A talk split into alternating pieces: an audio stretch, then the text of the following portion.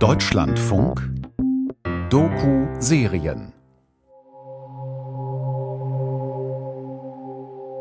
Galileo wurde zeitlebens bekämpft von seinen Wissenschaftskollegen und die römische Kirche verbannte ihn wegen Gotteslästerung. Das ist Dr. Matthias Rath, Arzt und Alternativmediziner aus Deutschland. Was er damit wahrscheinlich sagen will, ist, auch ich bin ein Galileo, verfolgt und ungehört. Denn Rath ist überzeugt davon, die gesamte Gesundheitsversorgung zu revolutionieren und Schlaganfälle, Herzinfarkte und Krebs besiegen zu können. Seine Lösung? Hohe Vitamindosen. Obwohl die Wirkungslosigkeit der Präparate gegen Krebs wissenschaftlich bewiesen wurde, findet er in Europa viele Anhänger.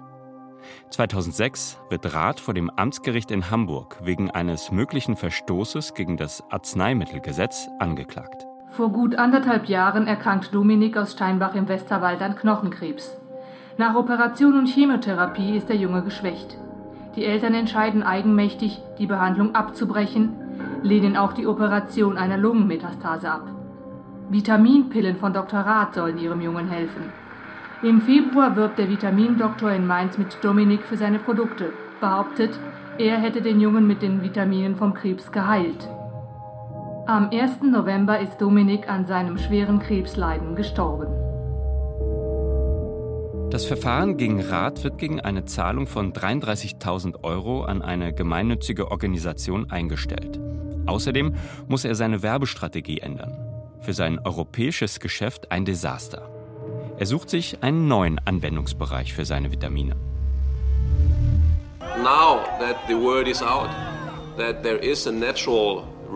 Jetzt, nachdem klar ist, dass es eine natürliche Methode gibt, AIDS zu kontrollieren, bekommt man diesen Geist nie wieder zurück in die Flasche. Matthias Rath ist kein Unbekannter. 2015 erhält er den Antipreis Das Goldene Brett vorm Kopf, das für den erstaunlichsten pseudowissenschaftlichen Unfug verliehen wird. Genau dieser Matthias Rath kommt mutmaßlich 2005 nach Südafrika. Die Mbeki-Regierung ebnet ihm den Weg. Das Land steuert auf die tödlichste Phase der AIDS-Epidemie zu und Rath ist eine der zentralen Figuren in diesem düsteren Kapitel. Die AIDS-Leugnung als Business Opportunity.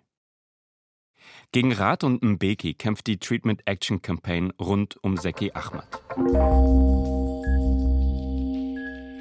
Auch Christine Majori kämpft.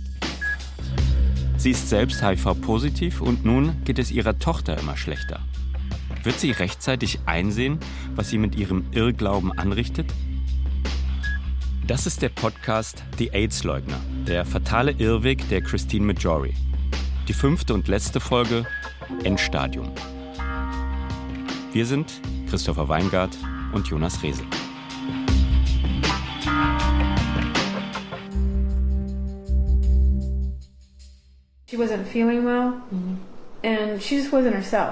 Sie hat sich nicht wohlgefühlt. Sie war nicht sie selbst. Christine Majore ist besorgt. Ihrer dreijährigen Tochter Eliza Jane geht es nicht gut. Grund dafür soll eine Ohrinfektion sein. Die wird Anfang Mai 2005 festgestellt. Der behandelnde Arzt empfiehlt die Einnahme eines Antibiotikums, aber Majore lehnt das erst einmal ab. Sie geht mit ihrer Tochter zu einem anderen Arzt, der die erste Diagnose bestätigt. Wieder ein paar Tage später bringt Majore ihre Tochter zu einem bekannten Arzt aus Colorado, der gerade in Kalifornien zu Besuch ist, Philip Incao. Incao ist zu der Zeit nicht berechtigt, in Kalifornien zu praktizieren. Alle drei Ärzte wissen um Majoris HIV-Status, dass sie Medikamente verweigert und ihre Kinder gestillt hat, trotz HIV. Keiner der Ärzte, die Eliza Jane zum Teil seit ihrer Geburt kennen, hat das Kind jemals auf HIV getestet. Philipp Incao findet jetzt Flüssigkeit in Eliza Janes Ohren. Mhm. Wir bekamen ein Rezept für ein Antibiotikum. Mein Mann hat es von der Apotheke geholt. An diesem Abend gaben wir ihr die erste Dosis. Es handelt sich um das Antibiotikum Amoxicillin. Am nächsten Tag geht es Eliza Jane immer schlechter. Majore behauptet, dass sich ihr Zustand erst verschlechtert hat, nachdem sie das Antibiotikum eingenommen hat. Sie ruft Philip Cow an. Während er am Telefon ist, hört Eliza Jane auf zu atmen.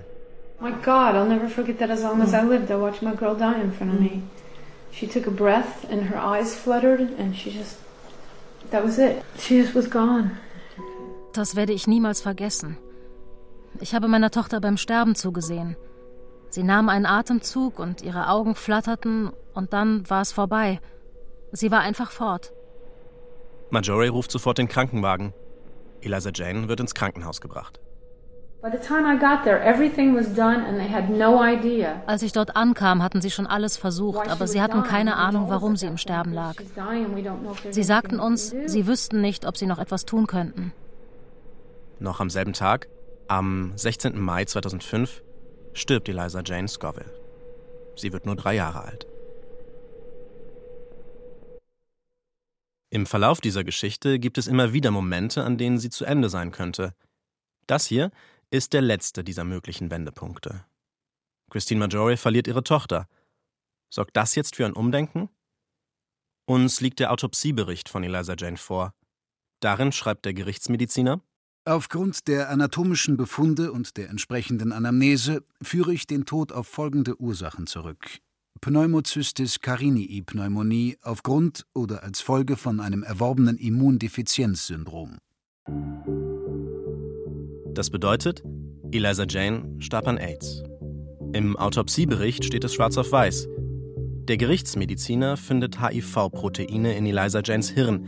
Sie litt an einer HIV-Enzephalopathie, auch AIDS-Demenzkomplex genannt. Außerdem wird Pneumocystis irovecii, der Pilz, der die Pneumocystis-Pneumonie auslöst, in Eliza Janes Lungen gefunden. Was interesting. The cause of death was PCP, Es war interessant. Die Todesursache war angeblich Pneumocystis Pneumonie und dann erworbene Immunschwäche oder AIDS.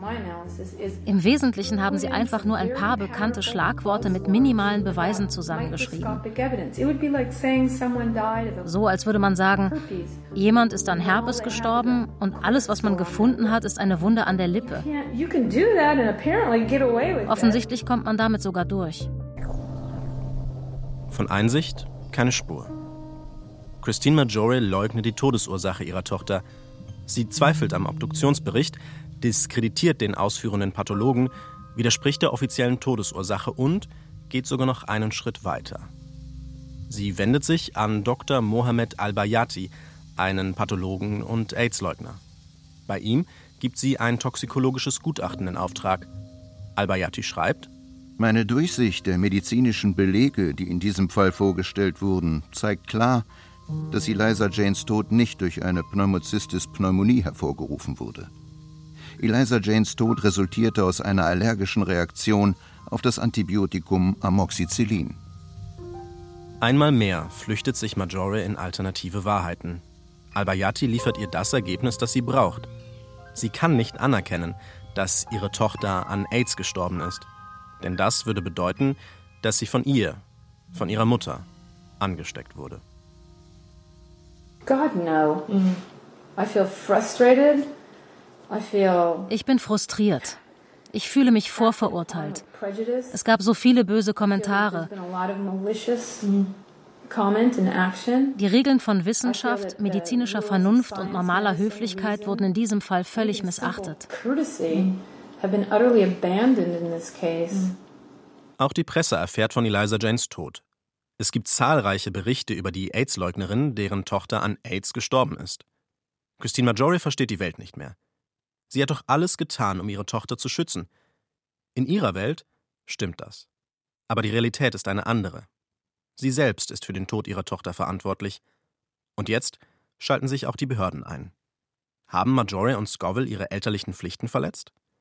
Und was passiert mit ihrem Sohn Charlie? Hat auch er sich infiziert? Das Jugendamt verlangt, dass er getestet wird.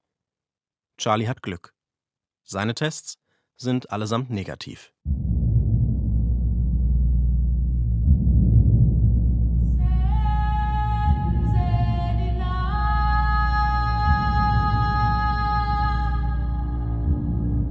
Our Minister of Health publicly endorsed charlatans like Matthias Rath Unsere Gesundheitsministerin hat öffentlich für Scharlatane wie Matthias Rath geworben. Die südafrikanische AIDS-Epidemie erreicht ihren Höhepunkt. 2005 sind etwa 30 Prozent aller werdenden Mütter HIV-positiv. In KwaZulu-Natal, der am schlimmsten betroffenen Region, sind es über 40 Prozent. Den AIDS-Cocktail erhält nur ein Bruchteil davon. Die Lebenserwartung in Südafrika kollabiert auf etwa 53 Jahre. Es sterben vor allem Babys, Kleinkinder und junge Erwachsene. Denialism die Leugnung ließ nichts unberührt. Überall starben Sozialarbeiter, Lehrer, Polizisten. AIDS war eine unglaubliche Last für den gesamten Staat.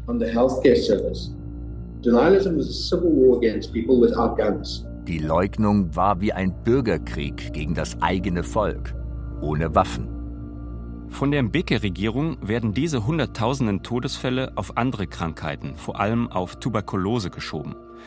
Vor der Einnahme des AIDS-Cocktails wird weiterhin gewarnt. Stattdessen findet die Regierung einen neuen Wunderheiler, der eine Krankheit heilen soll, die es laut Regierung ja eigentlich gar nicht gibt. Now that the word is out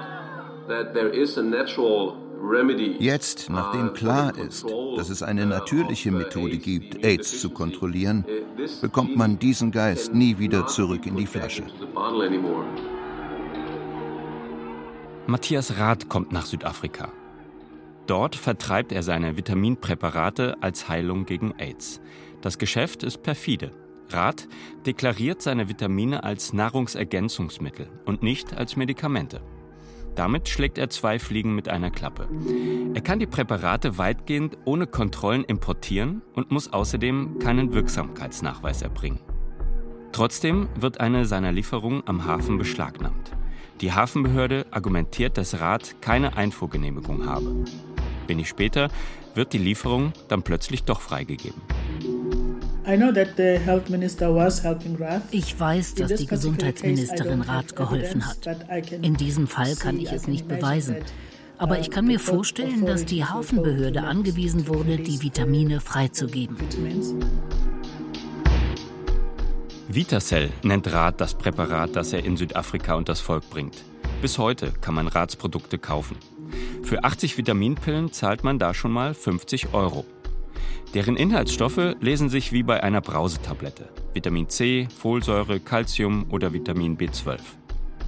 Das soll Raths große Revolution sein. Das ist die angebliche Wunderheilung, gegen den, wie es auf seiner Webseite heißt, AIDS-Völkermord des Pharmakartells.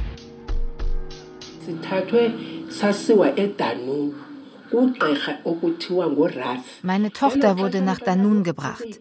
Dort traf sie einen Dr. Rath. Sie kam mit einer braunen Papiertüte voller Pillen zurück. Meine Tochter wollte gesund werden. Also nahm sie die Pillen. Angela Gay erzählt im Film Tuck Taking Heart, den uns der südafrikanische Community Media Trust zur Verfügung gestellt hat, die Geschichte ihrer Tochter. Matthias Rath testet seine Präparate in einem Township in Kapstadt an HIV-Positiven. Auch Skays Tochter ist Teil der Versuchsreihe. Statt Medikamenten erhält sie Vitamine. Sie stirbt, noch bevor sie alle Dosen einnehmen kann. Für mich ist Rath wie die Apartheid. Er versucht, unsere Leute umzubringen. Er gibt seine Mittel nur an Schwarze.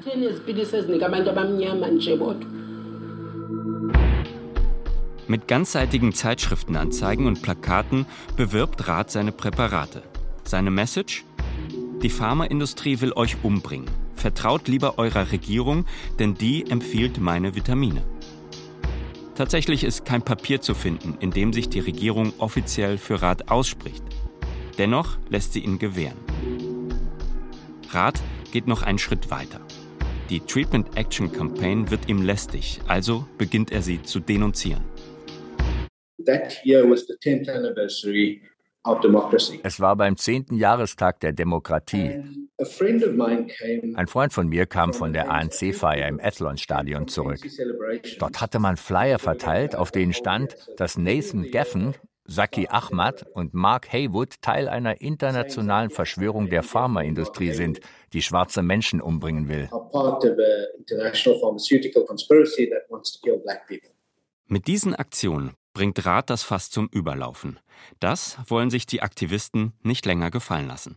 Wir sind zweimal gegen Matthias Rath vor Gericht gezogen. Einmal, weil er behauptete, dass wir von der Pharmaindustrie bezahlt würden, und einmal, weil er ungenehmigte Studien durchführte.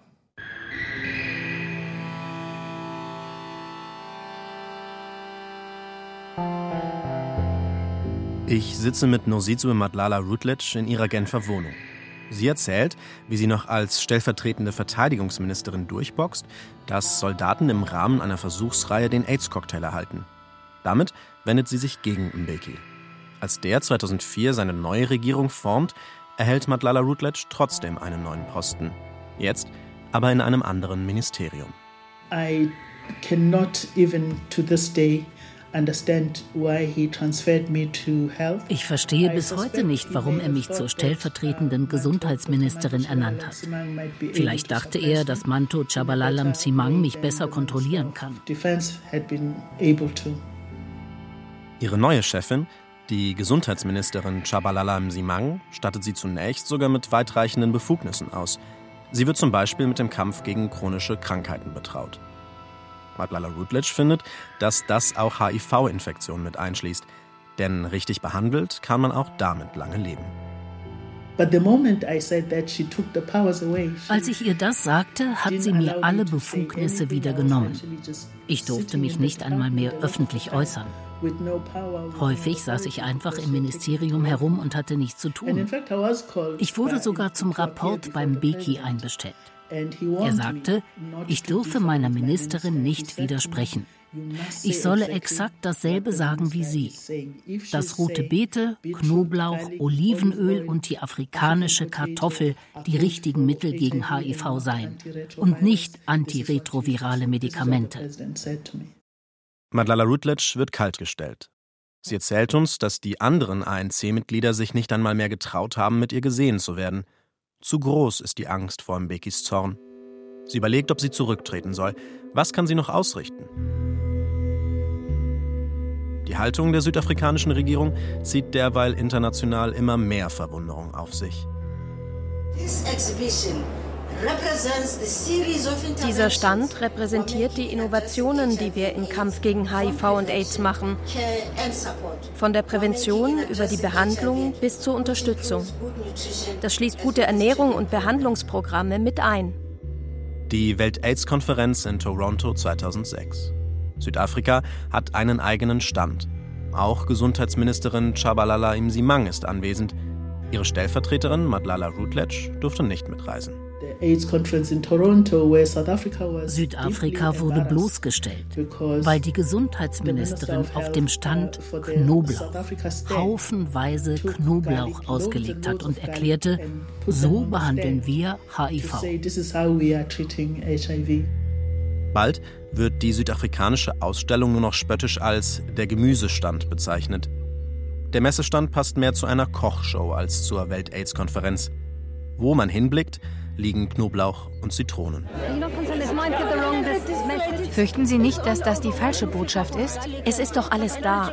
Warum picken Sie sich jetzt den Knoblauch raus? Aber ich sehe keine antiretroviralen Medikamente. Da sind sie doch. Hier. Was ist Ihr Problem?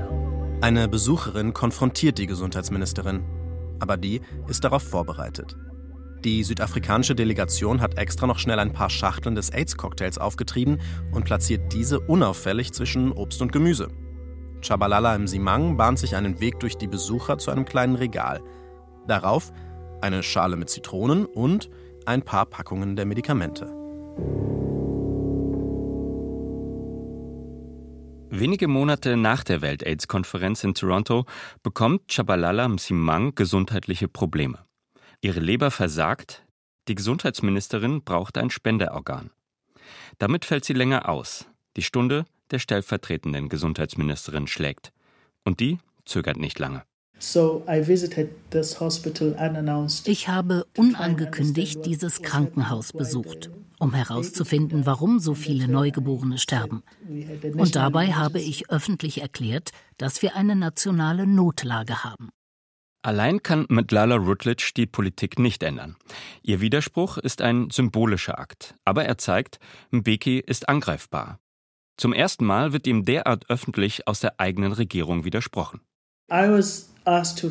Ich wurde gebeten, zurückzutreten, aber ich habe mich widersetzt, weil Mbeki es gerne so darstellen wollte, als würde ich auf eigenen Wunsch gehen. Also musste er mich entlassen. Das wollte er eigentlich nicht, weil es für ihn peinlich war. Noch dazu am Vorabend des Weltfrauentages. Am 8. August 2007 entlässt Mbeki Nosiswe Madlalo Rutledge, weil sie ohne seine Erlaubnis zu einer AIDS-Konferenz nach Madrid gereist sei. Viele betrachten das als Vorwand.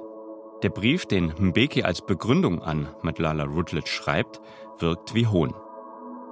Die Verfassung verlangt von uns als Regierung gemeinschaftlich zu arbeiten. Ich habe Sie während Ihrer Zeit im Kabinett immer wieder darauf aufmerksam gemacht. Sie sind trotz meines Verbots nach Madrid gereist.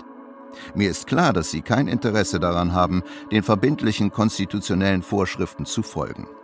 Das lässt mir keine andere Wahl, als Sie von Ihren Verpflichtungen zu entbinden. Auf die Entlassung folgt ein Aufschrei, sowohl in nationalen als auch in internationalen Medien. Mbeki steht im Kreuzfeuer der Kritik. Zum ersten Mal wirkt er geschwächt. Und im ANC formieren sich langsam Konkurrenten, die merken, dass Mbekis Amtszeit sich dem Ende zuneigen könnte.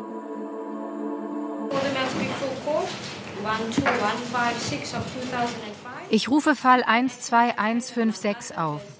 Die Treatment Action Campaign gegen Matthias Rath und elf weitere.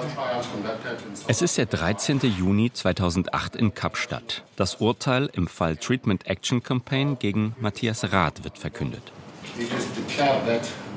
Wir stellen fest, dass die medizinischen Studien, die in Südafrika durchgeführt wurden, illegal waren. Die Treatment Action Campaign triumphiert auf ganzer Linie. Rath wird untersagt, mit AIDS-Heilungsversprechen für seine Vitamine zu werben. Er darf Ahmad und Co. nicht länger verunglimpfen und außerdem wird ihm verboten, weiter seine Versuchsreihen durchzuführen. Auch die wieder zurückgekehrte Gesundheitsministerin Manto Chabalala Msimang muss sich von ihm distanzieren. Damit ist Rats Business in Südafrika zerstört. Er verlässt das Land und zieht zurück nach Europa. Heute sitzt die Dr. Rath Foundation im niederländischen Herlen, einen Steinwurf von der deutschen Grenze entfernt. Auf seiner Website propagiert er seine Vitamine immer noch als wirksame Mittel gegen AIDS und spricht vom Genozid des Pharmakartells. Inzwischen ist er auch zu einem prominenten Corona-Leugner geworden. Auf unsere Interviewanfrage haben wir keine Antwort erhalten.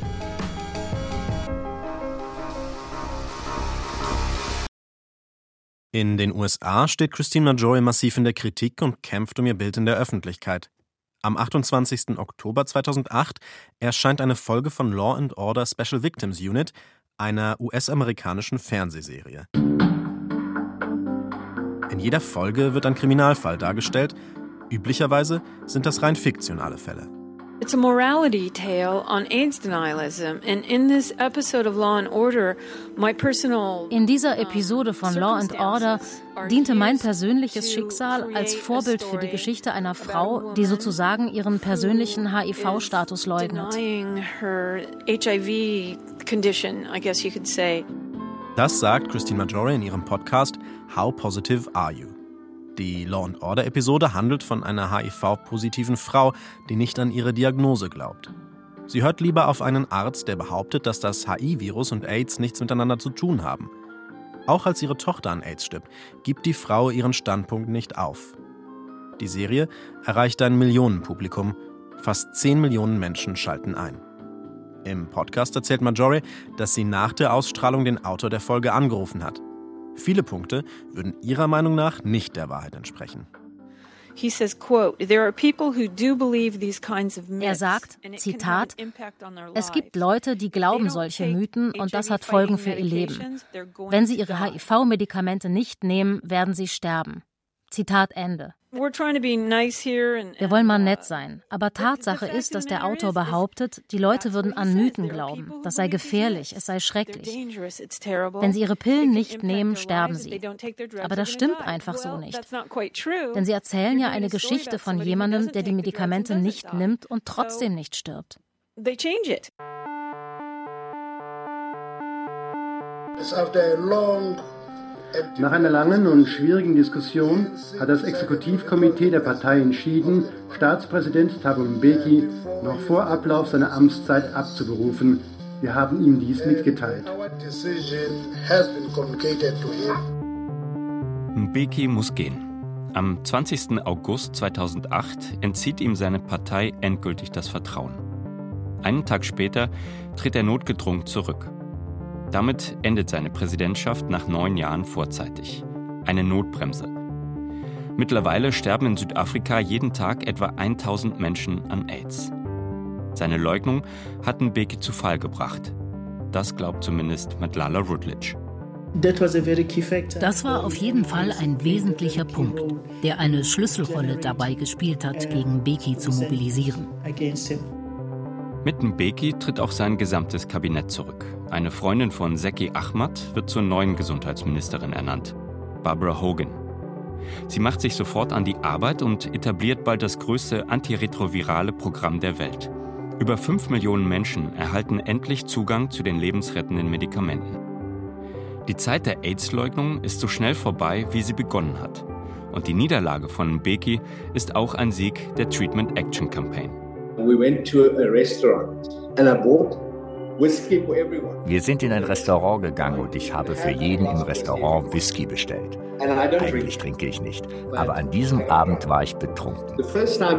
Das erste Mal, als ich getrunken habe, war es die Berliner Mauer fiel, weil es das Ende einer Ära war. Die Politik würde nie mehr so sein wie zuvor.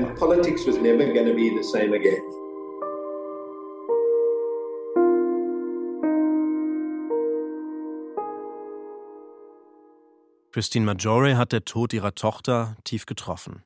Das erwähnt sie selbst immer wieder in Interviews. Freunde berichten der LA Times, dass sie sich nie von diesem Schicksalsschlag erholt hat. Sie führt ihren Kampf trotzdem weiter, zum Beispiel mit ihrem Podcast, aber auch durch das Interview, das wir hier immer wieder zitiert haben. Die Aufnahme stammt vom 15. August 2006. Da spricht Majore mit der britischen Journalistin Marissa Charles, die uns das Interview dankenswerterweise zur Verfügung gestellt hat. Wir haben auch ihren Ehemann Robin Scoville und ihren Sohn Charlie kontaktiert. Sie haben sich unser Anliegen angehört, wollen sich aber nicht öffentlich äußern. Mit Christine Majore können wir nicht mehr sprechen. Nachdem sie Ende November noch ihre Podcast-Folge über die Law and Order-Episode veröffentlicht hat, geht es ihr immer schlechter. Laut LA Times wurde sie bereits einige Monate lang immer wieder wegen einer Lungenentzündung behandelt. Freunde erzählen, dass sie sich einem Holistic Cleanse, also einer ganzheitlichen esoterischen Reinigung unterzogen hat. An den Weihnachtsfeiertagen verschlechtert sich ihr Zustand rapide, bis sie am 27. Dezember 2008 in ihrem Haus in Los Angeles stirbt. Doch woran ist Christine Maggiore gestorben? Wir haben ihre Sterbeurkunde vorliegen. Darin wird die Todesursache wie folgt aufgeführt. Cause of death Disseminated herpes viral infection Bilateral bronchial pneumonia Christine Maggiore stirbt an einer Herpesinfektion und einer Lungenentzündung. Außerdem litt sie an Candidose, der Pilzinfektion in Mund- und Atemwegen. All diese Symptome haben eines gemeinsam. Sie gehören zu den AIDS-definierenden Erkrankungen. Oder anders ausgedrückt, Christine Maggiore starb an AIDS. Der Krankheit, von der sie behauptete, dass sie gar nicht existiere. 16 Jahre nach ihrer Diagnose ist Christine Maggiore gestorben. Erst war sie AIDS-Aktivistin, dann traf sie den querdenkenden Wissenschaftler Peter Duisberg und wurde zur Leugnerin. Duisberg spricht auf ihrer Beerdigung. Von seinen Standpunkten ist er nie öffentlich abgerückt. Auch Majoris Ehemann und ihre Freunde akzeptieren nicht, dass Majori an AIDS gestorben ist. Sie behaupten, der emotionale Stress, zum Beispiel durch die Law and Order Folge, hätte sie in die Knie gezwungen. Ich würde sogar sagen, es wäre herzlos, sie zu hassen. Ich sehe sie eher als Opfer der AIDS-Leugnung. Das sagt Seth Kellichman, der Psychologieprofessor aus Connecticut. Für ihn ist Majore vor allem eine tragische Figur, die glaubte, etwas Gutes zu tun und sich in ihrem blinden Eifer verrannte. Was man wirklich hassen kann, das ist der Einfluss, den sie hatte. Denn ich glaube, sie hatte großen Einfluss auf Mütter. Aber ich würde nicht sagen, dass ich sie hasse. Die verheerendsten Folgen hatte die AIDS-Leugnung ohne Zweifel in Südafrika. Zwischen 330.000 und einer Million Menschen starben allein wegen der Leugnung. Das ermittelten zwei unabhängige Studien bereits 2008. Diese Menschen starben, weil sich die Mbeki-Regierung weigerte, AIDS-Medikamente zu kaufen. Bis heute hatte das keine Konsequenzen. Für Madlala Rutledge wäre das überfällig. I would be in favor of him being tried for this. Ich fände es gut, wenn Beki dafür angeklagt würde. Ich möchte hören, was er zu seiner Verteidigung zu sagen hat. Denn eigentlich gibt es keine Rechtfertigung für seine Taten. Man kann davon ausgehen, dass viele Leben hätten gerettet werden können. Er sollte, so wie andere Verantwortliche, für Entscheidungen haftbar gemacht werden besonders wenn sie gegen alle Ratschläge getroffen wurden und Katastrophen wie das südafrikanische AIDS-Desaster ausgelöst haben. Die Spätfolgen sind bis heute in Südafrika zu spüren. Jedes Jahr sterben immer noch etwa 80.000 Menschen an der Krankheit. Millionen Kinder wurden durch AIDS zu Waisen. Noch heute tragen rund 6 Millionen Menschen das Virus in sich. Die Zukunft des antiretroviralen Programms in Südafrika gilt aus finanziellen Gründen als unsicher. Sollte es eingestellt werden, werden noch sehr viele weitere Menschen, die sich während der Ära der AIDS-Leugnung angesteckt haben, sterben müssen. Dass es jemals so weit kommen konnte, liegt auch daran, dass den AIDS-Leugnern unwidersprochen eine Bühne geboten wurde.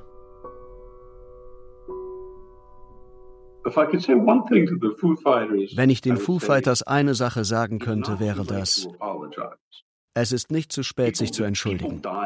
Menschen sind gestorben wegen des Unsinns, den ihr verbreitet habt. Daran habe ich keinen Zweifel. Aber ihr könnt immer noch etwas tun, um das wieder gut zu machen. Bruce Merkin, der Journalist aus San Francisco. Die Foo Fighters nehmen etwa zu der Zeit von Majoris Tod ihr Banner für Alive and Well mit Joris Organisation von ihrer Homepage. Eine Distanzierung der Foo Fighters konnten wir nicht finden. Auf unsere Anfragen haben sie nicht reagiert. Die AIDS-Leugnung existiert heute kaum noch. Wenige einsame Rufer gibt es noch. Sie wiederholen ab und an die Narrative der Leugner. Doch ansonsten wurde die AIDS-Leugnung von ihrer Erbin abgelöst. Now we have tested almost 40 million people. By so doing, we show cases, 99% of which are totally harmless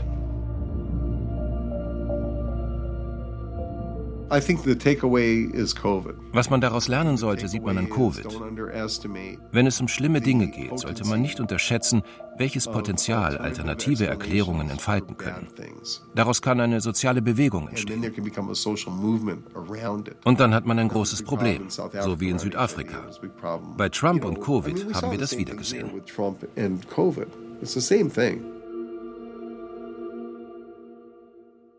Die AIDS-Leugnung ist so etwas wie der Prototyp der Corona-Leugnung. Die Desinformation, die wenigen irrlichternden Wissenschaftler, die gegen jede Evidenz Beweise leugnen, die Verbreitung über das Internet. All das hat es schon einmal gegeben. Die Geschichte von Christine Majore zeigt, Leugner sterben eher, als ihre Überzeugung aufzugeben. In vielen Fällen kann man sie nur in einem frühen Stadium ihrer Leugnung erreichen. Auch Majore war irgendwann zu tief hineingerutscht. An so vielen Punkten hätte sie umkehren können. Aber gegen diese Form der Verblendung können Fakten nichts ausrichten.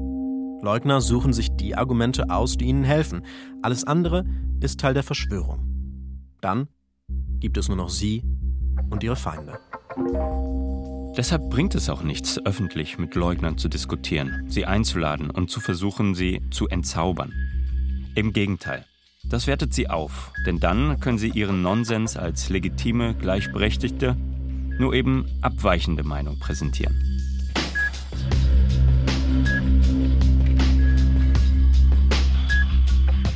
Das war der Podcast Die AIDS-Leugner. Der fatale Irrweg der Christine Majore. Wir sind Jonas Rehse und Christopher Weingart. Gesprochen haben außerdem Sigrid Burkholder, Hüseyin Michael Cirpici, Tom Jakobs, Judith Jakob, Jochen Langner, Steffen Laube, Claudia Mischke, Guido Renner, Sebastian Schlemmer und Svenja Wasser. Mit Ausschnitten aus dem Film Tuck Taking Heart und dem Interview von Marissa Charles mit Christine Majori. Ton und Technik Michael Morawitz und Oliver Dannert. Regie Matthias Kapohl. Redaktion Christiane Habermals und Wolfgang Schiller. Eine Produktion des Deutschlandfunks 2023.